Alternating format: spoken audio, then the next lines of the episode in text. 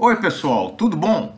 Eu sou José Carlos Pinto falando com vocês aqui no canal Falando com Ciência sobre aspectos da educação, da ciência e da pesquisa que se faz no Brasil. A vida acadêmica, sob vários aspectos, tem um caráter oscilatório. Por exemplo, a atratividade da pós-graduação flutua muito ao longo dos anos, principalmente em função de fatores econômicos. Por exemplo, na metade da década passada, nós vivemos um pico de atratividade por conta dos muitos investimentos governamentais e da Petrobras em atividades de pesquisa e tecnologia, particularmente aquelas conectadas com as ações do pré-sal. Hoje, nós vivemos um período de baixa histórica, com significativa redução do interesse dos estudantes pela pós-graduação e também com aumento muito significativo do número de abandonos e redução expressiva do número de inscrições. As razões para estarmos vivendo essa experiência no momento são várias.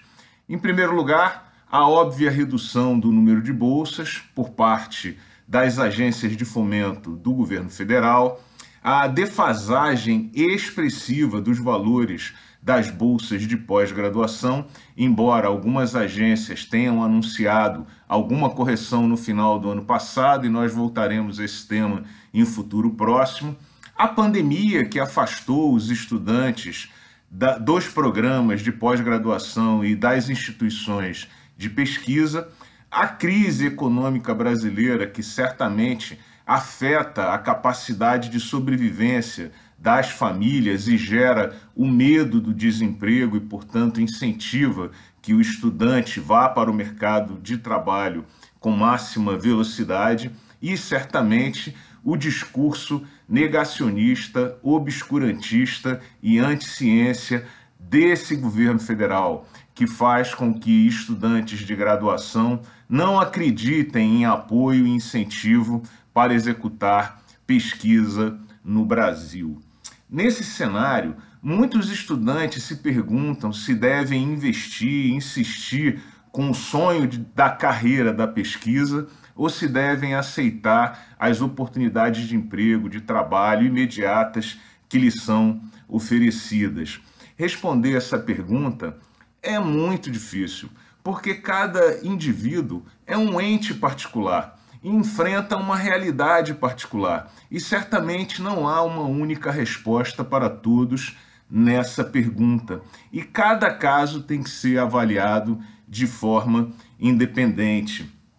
Para o país, cada perda de um pesquisador para executar atividades operacionais no mercado de trabalho é uma perda lamentável e irrecuperável, porque, como já discutido aqui em vídeo anterior do canal, o número de pesquisadores no Brasil é baixíssimo e muito menor do que na média dos países da OCDE.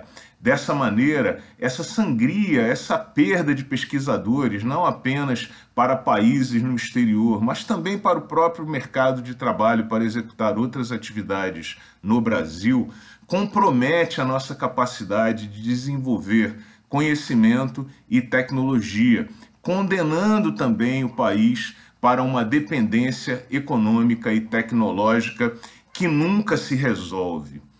Para os estudantes que estão em dúvida ainda, saiba que é possível de alguma forma conciliar essas atividades de trabalho com as atividades de pesquisa de várias formas. Por exemplo, combinando os temas que são abordados na atividade de pesquisa e na atividade de trabalho. Por exemplo, participando de projetos com empresas parceiras nas universidades e institutos de pesquisa. Por isso, você que está em dúvida, procure o seu orientador, procure o coordenador do seu programa para ter uma conversa franca sobre esse tema. E para os resilientes que decidirem continuar investindo na carreira de pesquisa, apesar das dificuldades que enfrentamos nesse momento, saibam que isso vai passar e que se você pode investir, Invista, porque talvez você esteja mais bem posicionado para alavancar a sua carreira quando esse momento de baixa passar e a gente retomar o crescimento e investimento na pesquisa no Brasil. E muito importante, saiba que tudo isso passa pelas eleições presidenciais de 2022. Olhe bem o seu candidato e veja o que ele pensa sobre a modernidade do Brasil. Fuja desses obscurantistas, negacionistas que acham que o conhecimento não serve para nada. Eles estão atrelados ao passado. O Brasil moderno precisa da pesquisa que você executa. Um grande abraço e até o próximo vídeo.